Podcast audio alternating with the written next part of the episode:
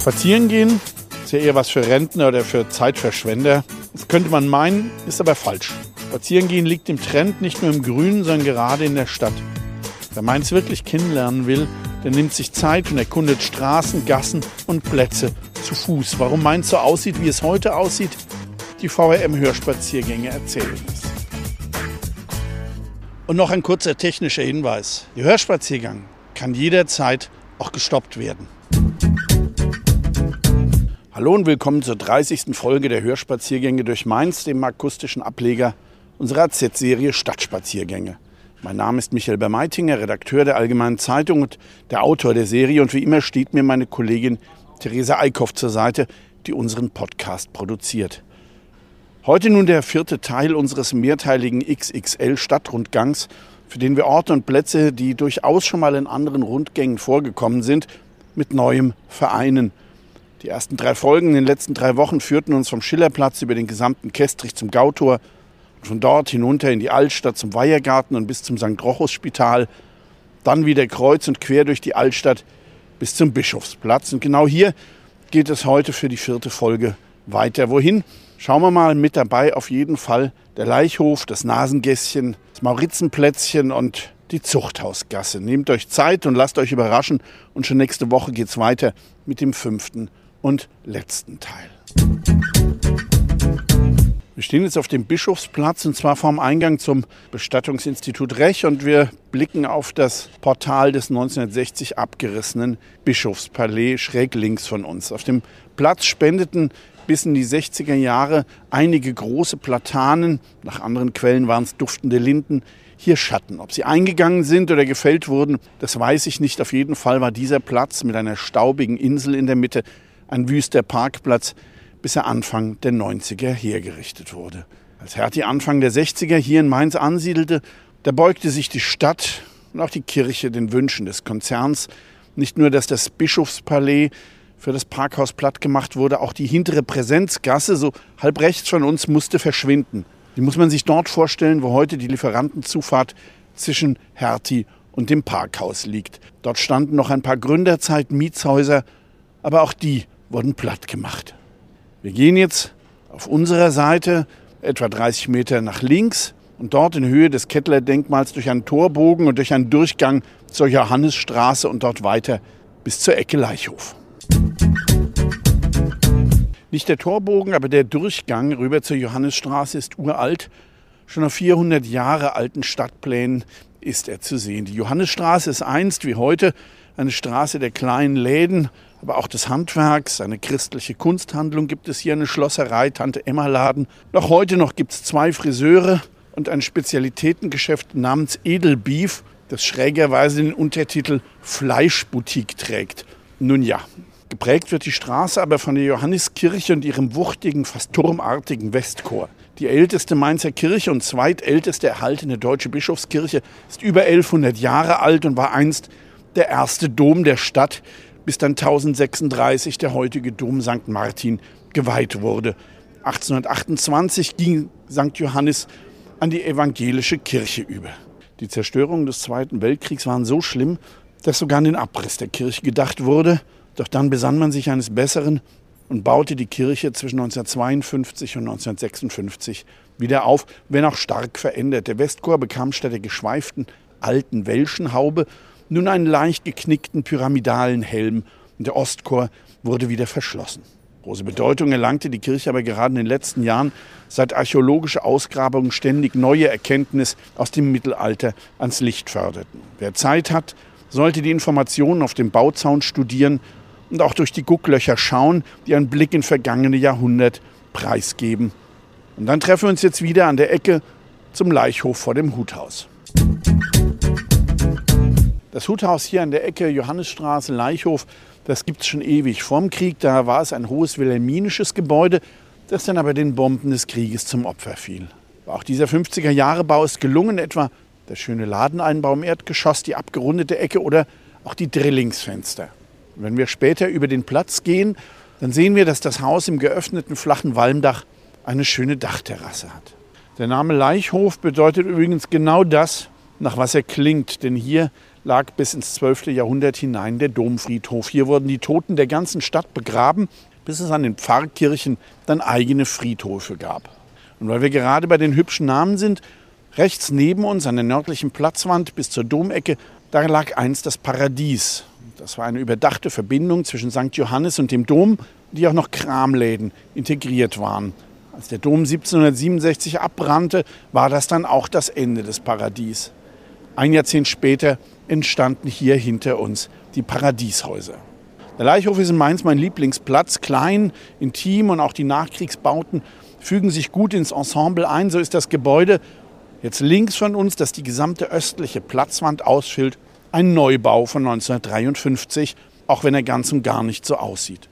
Teil der Vorgängerbauten wurden durch eine Sprengbombe weggefegt. Danach wurde der Komplex in einem Guss wieder aufgebaut. Ladenarkaden, ein begiebelter Mittelrisalit Sandstein und Putz, eine neoklassizistische Interpretation und der Bau passt ganz wunderbar zu den Paradieshäusern. Wir gehen jetzt diagonal über den Leichhof bis zum Ende der östlichen Platzwand an der Ecke Leichhofstraße Nasengässchen, dort wo heute der August ist und früher das Lakat war.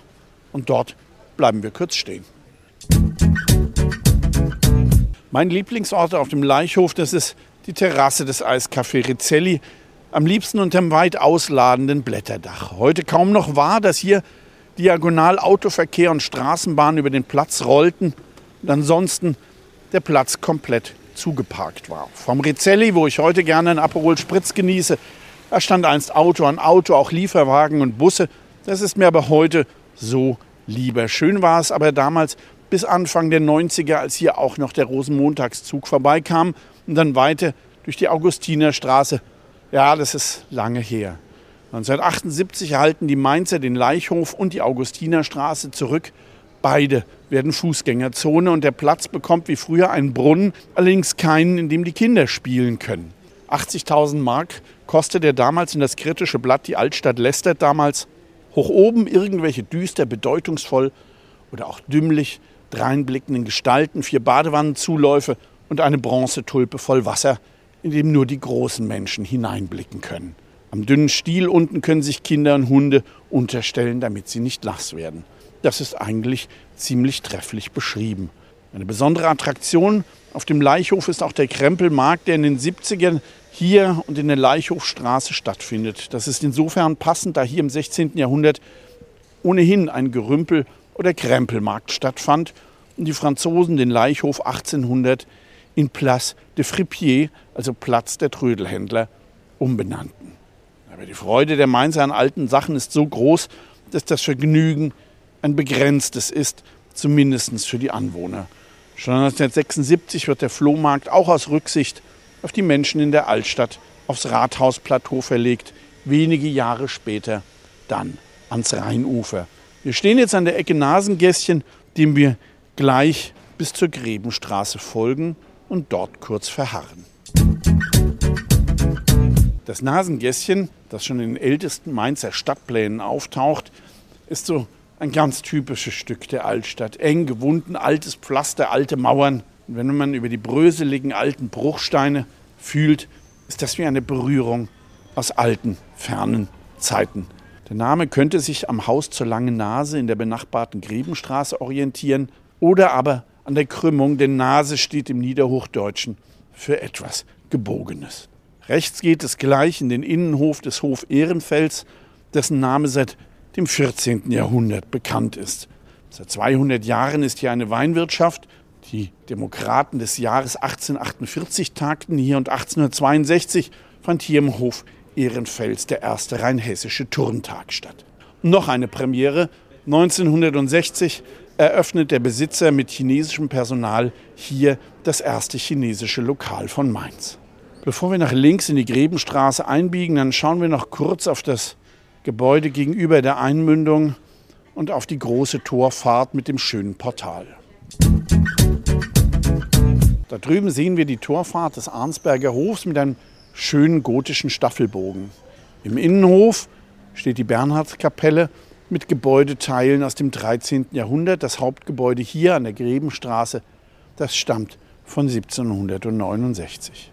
Wir gehen jetzt nach links und auch auf der linken Straßenseite weiter bis wir an der Ecke zur Liebfrauenstraße gegenüber des Erbacher Hofs stehen bleiben. Nach all den baulichen Schönheiten, die wir bislang gesehen haben, sehen wir jetzt gleich rechter Hand das pure Grauen, das Hallenbad des Priesterseminars, das sogenannte Zöllibad. Ein Betonklotz, eine bauliche Unverschämtheit. Von Architektur möchte ich da lieber nicht sprechen. Aber die Kirche hat in ihrer Altstadt, wo sie wohl immer noch der größte Grundbesitzer ist, eh immer gemacht, was sie wollte, auch gegen alle Proteste. Da passt es, dass wir jetzt gleich gegenüber vom Tagungszentrum Erbacher Hof stehen bleiben, dessen gebirgsartige Dachlandschaft das ganze Viertel überragt. Der Erbacher Hof war in den 70ern eines der meisten umstrittenen Bauprojekte in Mainz, nachdem die katholische Kirche 1969 das Areal aufgekauft hatte und ihre Pläne offenbarte, wurde der Protest laut. Viel zu mächtig und zu viel alte Substanz sollte abgerissen werden. Zum Beispiel der heruntergekommene, aber historische römische König links vom Erbacher Hof mit seinem schönen Erker und dem Maurizenbogen. Doch gegen Ende des Jahrzehnts, da wurden die Finanzsorgen der Kirche größer das Projekt etwas kleiner. Zwar wurde gegen alle Proteste der römische König abgerissen, aber er wurde wenigstens äußerlich in alter Form wieder aufgebaut. Auch mit dem sogenannten Maurizenbogen, der damals eigentlich auch verschwinden sollte. Der Grund dafür, bitte festhalten, er widerspreche diversen DIN-Normen. Wo heute der große Parkplatz ist, war vor dem Krieg ein Häuserblock, der schon zur hier beginnenden Heugasse gehörte. Ein kurzes, enges Gässchen, Warum nach Zerstörung und Krieg die Häuser nicht mehr aufgebaut wurden, das weiß ich nicht. Ob es nur wegen des Parkplatzes war? Wir gehen jetzt schräg gegenüber auf der anderen Straße im historischen Haus zum römischen König durch den Maurizenbogen über das Maurizenplätzchen hinweg und treffen uns an der Einmündung der Weintorstraße wieder und bleiben auch dort für einen Moment stehen. Der römische König äh, zeigt in seiner Fassade zwei Torbögen. Der rechte ist ein spitzbogiger gotischer Bogen von 1400, während der romanische Bogen, durch den wir jetzt gehen, links 200 Jahre älter ist und seit jeher als Durchgang dient. Einst verbarg sich dahinter ein wahres Idyll, ein kleiner Platz mit einem Brünnchen, eine Welt für sich. Rundum standen schmale, verwinkelte Häuschen mit Handwerksbetrieben aller Art, Fassmacher, Dachdecker, Kunstschlosser, die teilweise auf dem Platz selbst arbeiteten, während um sie herum die Ferdelsbuwe spielten und lärmten.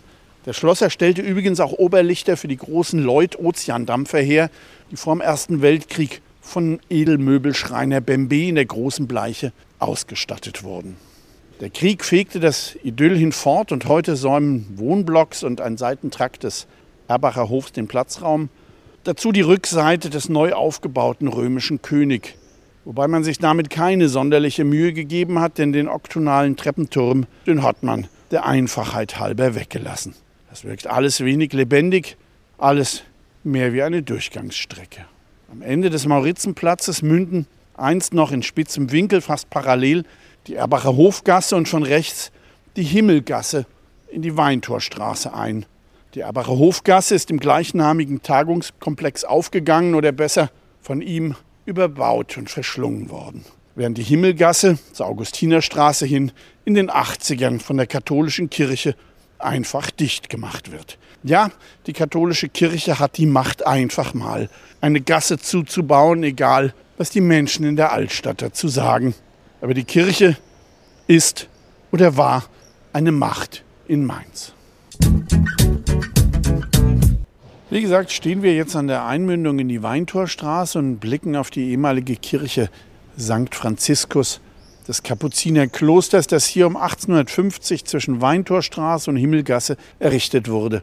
Ab 1900 baute der Architekt Clemens Rühl, der übrigens gerade hier am Maurizenplatz lebt und arbeitet, Kloster nebst Kirche neu. Die neuromanische Kirche ist mit Radfenster, Vorbau, flankierenden Treppentürmen auf die Rheinstraße ausgerichtet Dahinter erbaut Rühl das im Sinne des Bettelordens schlicht gehaltene Klostergebäude. Die Weintorstraße ist übrigens eine der längeren in der Altstadt. Sie beginnt an der Augustinerstraße in Höhe des Hopfengartens und führt dann über die Rheinstraße hinweg noch durchs lauteren Viertel bis ans Rheinufer. Doch Weintorstraße hieß sie erst seit 1888. Vorher, da war es die Zuchthausgasse doch der Name war den Anwohnern zu anrüchig geworden. Seit 1742 befand sich hier von der Kirche gesehen links in der Nummer 12 in einem ehemaligen Hospital eine Strafanstalt, ein Zuchthaus. Inhaftiert wurden, wie es damals so schön hieß, Verschwender, Schwelger, Spieler, Verführer, Wüstlinge, unbändige Handwerksburschen, trutzige Dienstboten, widerspenstige Kinder, herrenloses Gesindel, sonderlich aber lüderliche, ärgererregende, prostituierliche, skandalöse, herabgesunkene Frauenzimmer. Das passte räumlich auch ganz gut, denn 100 Meter weiter die Weintorstraße hoch an der Kappelhofgasse, da war bis zum Zweiten Weltkrieg das Rotlichtviertel. Auch Geisteskranke waren lange Zeit hier untergebracht, bis sie wegen der Überfüllung des Zuchthauses ins Rochus-Spital verlegt wurden. Erst als um 1910 die neue Haftanstalt in der Dieter von Isenburg-Straße eröffnet wurde, schloss das hiesige Gefängnis. Noch 1909 wurde es im Adressbuch als Weibergefängnis geführt, in dem auch der Verwalter, die Oberaufseherin, fünf Aufseherinnen und ein Aufseher lebten. Wir gehen nach links in Richtung Rheinstraße auf der linken Straßenseite, bleiben schon an der nächsten Ecke zur Gallusgasse wieder stehen. Bereits einige Jahre vor dem Zuchthaus verschwand hier eine andere stadtbekannte Institution, das Kälberschlachthaus in der Zuchthausgasse Nummer 30, Ecke Stallgasse, heutige Schlossergasse. Das war in etwa auf der Ecke schräg gegenüber, wo jetzt der Neubau steht. Allerdings war die Situation damals etwas anders als heute, denn wo heute eine Straße hier quert, waren es damals zwei schmale Gassen mit einer Häuserzeile dazwischen. Der Name Kälberschlachthaus täuscht allerdings etwas, denn hier wurden auch Schweine geschlachtet, während der Name Stallgasse von den Ställen für Hämmel und Schafe herrührte. Die gehörten den Metzgern in der benachbarten, heute noch existierenden Scharrengasse, zu der wir gleich auch noch kommen. Auch deren Name erklärt sich leicht. Scharren, das waren Fleischbänke, also offene Verkaufsstände. Die Ställe und das Schlachthaus waren Ende des 19. Jahrhunderts in der Enge der Altstadt nicht mehr tragbar. Nicht nur wegen Lärm und Gestank, sondern auch, weil man mittlerweile wusste, dass Keime, die durch Viehhaltung und Schlachten frei werden, Menschen krank machten. Als 1898 zwischen Kaiser Karlring und Rheingauwall der Schlacht- und Viehhof der Stadt eröffnet wurde, da machte hier das Schlachthaus dicht. Als hier so schön ist, gehen wir noch ein paar Schritte nach rechts in die Schlossergasse hinein in Richtung Holzturm, bleiben aber schon in Höhe des Spielplatzes stehen. Dahinter sieht man ein Stück der mittelalterlichen Stadtmauer. Dann folgt der ziemlich hässliche Kasten der Hochschule und dahinter dann der etwa 700 Jahre alte Turm. Dort saß 1802 der berühmte Räuberhauptmann Johannes Bückler ein, genannt und bekannt als der Schinderhannes. Er wurde dann später geköpft. 211 Straftaten hatte er vom 16. Lebensjahr bis zu seiner Festnahme im Alter von 21 Jahren zusammen mit seiner Bande begangen, vom einfachen Diebstahl über Erpressung und Raub bis zum Mord. Er war also mitnichten ein romantischer Räuberhauptmann, auch wenn ihm der große Mainzer Schriftsteller und Dramaturg Karl Zuckmeier ein freundliches Denkmal gesetzt hat. Die Bande war am Hunsrück und an der Nahe unterwegs. Er wurde im Juni 1802 im Taunus gefasst, nach Mainz verbracht, hier in den Holzturm. 16 Monate dauerten die Untersuchungen, bei denen er 100 Bandenmitglieder verriet, um selbst ein mildes Urteil zu erhalten. Verhandelt wurde im Schloss, wo Bückler und 19 Kumpane schließlich zum Tode verurteilt wurden. Hingerichtet wurden er und seine Spießgesellen am heutigen Rosengarten und 30.000 schauten zu. Es war ein Volksfest mit Bewirtung und Belustigungen aller Art, mit dem Köpfen als traurigen Höhepunkt. Wir drehen jetzt rum und gehen erst die Schlossergasse zurück, dann ein Stück weiter in die Gallusgasse und bleiben dort in der Mitte mal kurz stehen. Ich habe vorhin schon erzählt, dass hier früher einst zwei Gassen lagen mit einer mittigen Häuserzeile. Die wurden im Zweiten Weltkrieg vernichtet und das war vor allem ein Werk der Brandbomben, die in alten Häusern verheerend wirkten. Wenn erst einmal das Dach Feuer gefangen hatte, da war nichts mehr zu retten, dann brannte alles durch. Durch die Holzböden, durch die Holztreppen bis nach unten. Und selbst wenn nur ein paar Häuser in so einer Gasse getroffen wurden, da war das Viertel verloren. Stand alles viel zu eng beieinander, die Funken flogen und verbreiteten das Feuer wenn die Leute nach dem Angriff aus den Kellern kamen oder aus den Bunkern, da war alles zu spät. Wie man unschwer hier sieht, wurden all die kleinteiligen Altstadtstrukturen, die engen Gässchen und oft handtuchschmalen Grundstücke neu geordnet nach dem Krieg. Eine Straße reichte hier, dazu noch Parkplätze und ein paar Wohnblocks. Und um das Ganze zu entzerren, zog man, wie nun links zu sehen, die Bauchflucht etwas zurück und pflanzte etwas Grün. Wohnblocks sind der Baustil der 50er, denn die ließen sich am schnellsten hochziehen und schnell musste es gehen, denn bei bis zu 90 Prozent Zerstörung in der Innenstadt gab es unzählige Obdachlose, die in Kellern, Trümmerhäusern, Baracken und alten Kasernen hausten. Eine Wohnung in einem der neuen, meist von der Wohnbau errichteten Wohnblocks mit eigenem Bad, mit viel Licht und Balkon, das war damals das höchste Glück. Altstadtromantik, wie wir sie heute erleben, war den Menschen damals eher fremd, denn zumindest für nicht so begüterte Menschen war das Leben in der Altstadt oft elendig. Wir gehen jetzt weiter bis zur Ecke an der Heugasse und treffen uns dort wieder. Wir stehen jetzt an der Heugasse mit Blick auf den Parkplatz und gehen einfach weiter geradeaus durch die Scharngasse zur Fischtorstraße. Der Scharngasse, da waren einst, wie ich vorhin erzählt habe, die offenen Verkaufsstände der Metzger, aber auch ein paar Bäcker boten hier ihre Waren an. Viel ist nicht geblieben, denn der Strom der Bomber, der diagonal vom Gonsbachtal über die Innenstadt zum Rhein flog und dann über die Mainspitze zu ihrem Wendepunkt bei Hofgut Schönau, die kamen genau hier rüber. Hier gingen keine Bombenteppiche mehr runter, aber wenn ein Nachzügler kam oder jemand zu spät ausgelöst hatte, dann wurden auch solche Viertel schwer getroffen. Wie vorhin beschrieben, es reichten schon einige wenige Brandbomben, um eine Straße anzuzünden. Rechter Hand sehen wir gleich einen schönen alten gusseisernen Ladeneinbau. Dort war früher Jana Blume Vintage drin, die ja jetzt der Fischtorstraße ist. Noch einen kurzen Blick ganz nach unten, da sieht man noch die Schilder des Herstellers. Wir gehen weiter bis zur Fischtorstraße und bleiben an der Einmündung stehen. So wenig nach dem Krieg von der Scharngasse übrig geblieben ist, so wenig ist es auch in der Fischtorstraße. Und was übrig bleibt, wird oft noch später platt gemacht. Vorn rechts an der Ecke zur Rheinstraße, da hatte bis auf das Dach ein schönes klassizistisches Gebäude überlebt mit einem wunderschönen schmiedeeisernen Eckbalkon. Und nun kann man ja schauen, was da heute steht. Und eine Sandsteinsäule mit den alten Hochwassermarkierungen hat überlebt. Links von uns noch ein Überlebender, das letzte Mainzer Innenstadtantiquariat. Wir gehen jetzt nach links zum Liebfrauenplatz, gehen schnurgeradeaus bis zu dieser sandsteinfarbenen Mauer, die oben ein kleines Plateau trägt. Dort oben treffen wir uns wieder mit Blick Richtung Dom. Auf dem Liebfrauenplatz halten wir uns ein bisschen länger auf und wir beginnen hier oben auf dem kleinen, leicht erhöhten Platz, im Platz sozusagen. Dieses kleine Bauwerk, auf dem wir stehen und das fremden Rätsel aufgibt, ist das aufgemauerte Fundament der früheren Liebfrauenkirche, die hier bis 1793 stand. Dann wurde sie zerstört, als die deutschen Bundestruppen die von Franzosen besetzte Stadt tagelang beschossen. Auch der Dom wurde schwer getroffen, aber die Liebfrauenkirche war so schwer in Mitleidenschaft gezogen, dass sie abgerissen werden musste.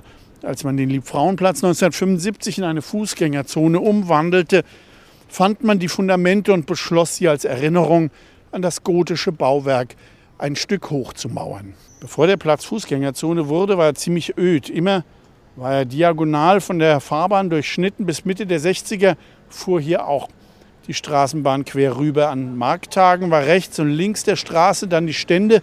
Ansonsten war hier alles zugeparkt. Überall, wo Platz war, stellte man seine Karre ab. Das verstand man damals unter Parken in Mainz. Auf der linken, südlichen Platzseite sehen wir mit Rundbogen das Haus am Dom, die frühere preußische Wache. Der Hintergrund, als die Franzosen 1814 besiegt waren, wurde Mainz Bundesfestung, deren Besatzung zu gleichen Teilen aus preußischen und österreichischen Truppen bestand. Die Preußen hatten hier ihre Wache, die Österreicher drüben am Flachsmarkt. Viel ist hier von der alten preußischen Wache nicht geblieben, denn bei Arbeiten vor etwa 20 Jahren, da stürzten mehr oder minder gewollt der hintere Teil des Gebäudes ein. Wenn wir den Blick weiter schweifen lassen, kommen wir zum Ostchor des Doms. Der hielt nach der Zerstörung um 1820 eine Stele, eine eiförmige Kuppel, die aber schon 50 Jahre später durch die heutige ersetzt wurde. Ob der eiserne Aufbau wirklich zu schwer für die tragenden Mauern war, wie es damals hieß, oder ob die gewöhnungsbedürftige Optik nicht mehr dem Geschmack der Zeit entsprach, das sei dahingestellt. Der flankierende Turm rechts war übrigens im Krieg ein Fluchtort für viele Menschen aus dem Viertel. Der Turm schwankte, es dröhnte wie in einer Pauke, aber die Mauern waren dick und standfest. Wenn wir in diese Richtung schauen, sehen wir auch ein kleines Monument auf dem Platz. Das ist die sogenannte Nagelsäule. Sie stammt aus dem Ersten Weltkrieg und jeder, der eine kleine Spende machte, durfte dort einen Nagel einschlagen. Man sammelte auf diese Art und Weise in vielen Städten Geld für Waisen, für Hinterbliebene, für die Witwen der Soldaten. Der erste, der hier einen goldenen Nagel zu fünf Goldmark einschlug, das war der Großherzog aus Darmstadt. Jetzt schauen wir nach rechts zur nördlichen Platzwand und sehen dort den Prachtbau des römischen Kaisers, den heutigen Verwaltungsbau des Gutenberg-Museums. Der Kaufmann Rohkoch baute 1664 das Gebäude, vielmehr erst einen Teil davon, das ab 1744 rund ein Jahrhundert als Gasthof fungierte. Voltaire stieg hier 1753 ab. Zehn Jahre später musizierte der junge Mozart hier, als er im benachbarten Gasthaus König von England wohnte. Das ist dort, wo heute der Schellbau, der moderne Anbau des Gutenberg-Museums steht. Auch Goethe war hier. 1814 wohnte er mit seinem Dudesfreund Zelter hier.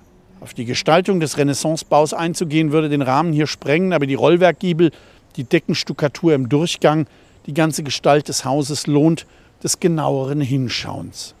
Und noch etwas ist interessant, wirkt das Gebäude heute wie aus einem Guss, so liegt das nur am Neuaufbau nach der Zerstörung im Zweiten Weltkrieg. Denn der linke Flügel, der erst zehn Jahre später einst entstanden war, der war immer ein Gebäude für sich mit eigener Hausnummer. Dort war auch eine Apotheke oder andere Läden untergebracht und im Bereich der Fenster hatte er stets eine unterschiedliche Gestaltung. Als man den im Krieg zerstörten Flügel wieder aufbaute, da glich man ihn den anderen Gebäudeteilen zumindest weitgehend an. Man sieht auch heute noch Unterschiede an den Fenstern, aber in der Gesamtwirkung passt er hervorragend zu dem Gebäude. Seit Beginn der 30er Jahre war im Renaissancebau des römischen Kaisers das Gutenberg-Museum untergebracht und dann nach der beschriebenen Teilzerstörung wieder ab 1962. Links neben dem Museum stand bis 1945 ein stattliches Gebäude, das aber nicht mehr aufgebaut wurde. Dafür wollte die Stadt als Erweiterung des Museums vor einigen Jahren dort den sogenannten Bibelturm errichten. Ein riesiger Turm goldfarben, der den römischen Kaiser überhaupt alles hier überragt und dominiert hätte. Die Bürger lehnten ihn dann auch in einer Volksabstimmung mit gewaltiger Mehrheit ab. Sie hatten aus den baulichen Experimenten der letzten Jahrzehnte gelernt.